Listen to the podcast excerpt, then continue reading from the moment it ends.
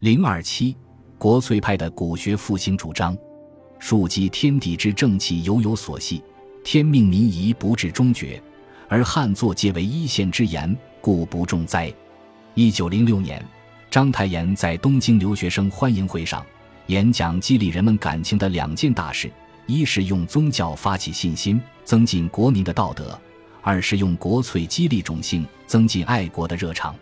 显而易见。国粹派知识分子在保存国粹、复兴民族文化的同时，也配合了当时革命党人的排满革命的宣传。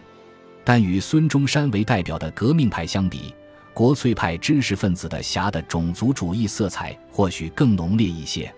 以章太炎、刘师培、邓石为代表的国粹派知识分子，在二十世纪初民族危机日益严重之际，把目光投向了历史悠久的民族文化。认为民族危机与文化危机的一致性，相信文化危机是更本质、更深刻的民族危机。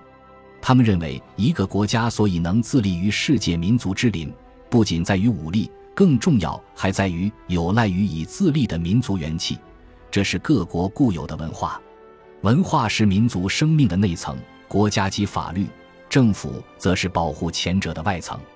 他们坚信，只有实现文化复兴，才能增强民族的自信力、凝聚力，也才能最终实现中华民族的伟大复兴。国粹派之所以会将民族复兴的重任寄希望于民族文化的复兴，文化民族主义则是其理论基础。零二七，国粹派的古学复兴主张：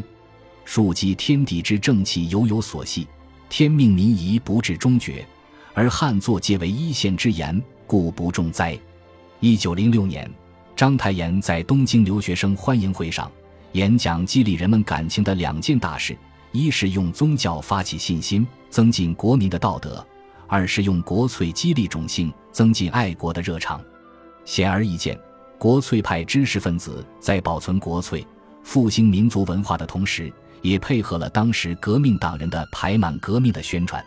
但与孙中山为代表的革命派相比，国粹派知识分子的侠的种族主义色彩或许更浓烈一些。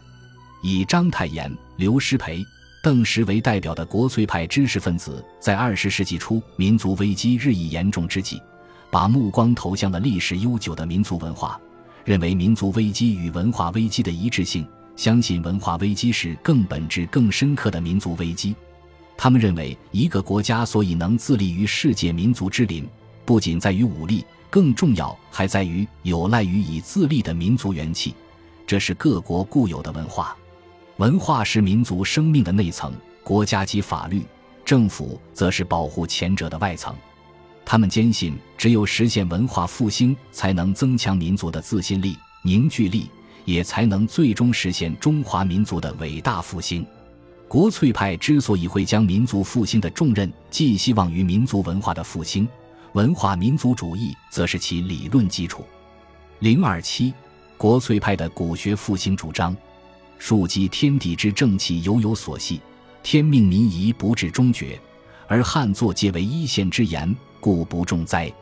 一九零六年，章太炎在东京留学生欢迎会上演讲，激励人们感情的两件大事：一是用宗教发起信心，增进国民的道德。二是用国粹激励种姓，增进爱国的热肠。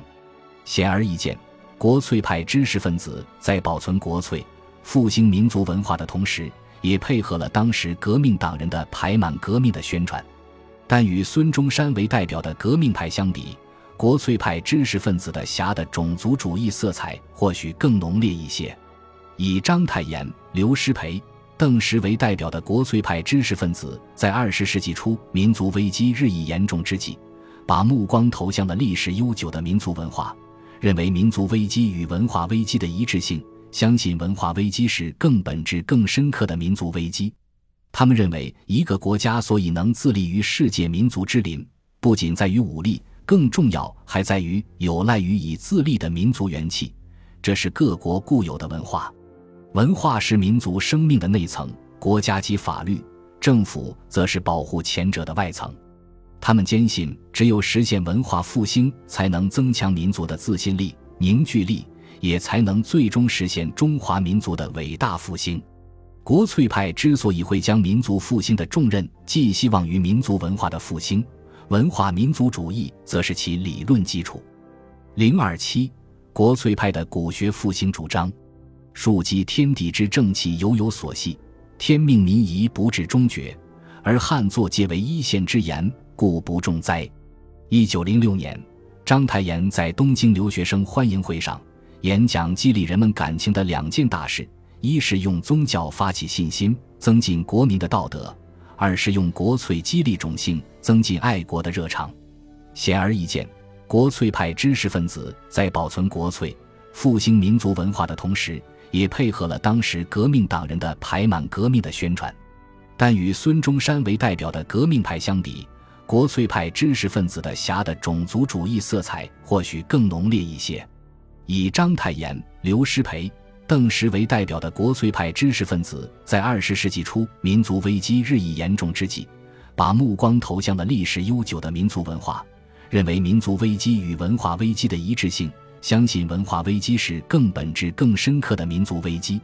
他们认为，一个国家所以能自立于世界民族之林，不仅在于武力，更重要还在于有赖于以自立的民族元气，这是各国固有的文化。文化是民族生命的内层，国家及法律、政府则是保护前者的外层。他们坚信，只有实现文化复兴，才能增强民族的自信力、凝聚力，也才能最终实现中华民族的伟大复兴。国粹派之所以会将民族复兴的重任寄希望于民族文化的复兴，文化民族主义则是其理论基础。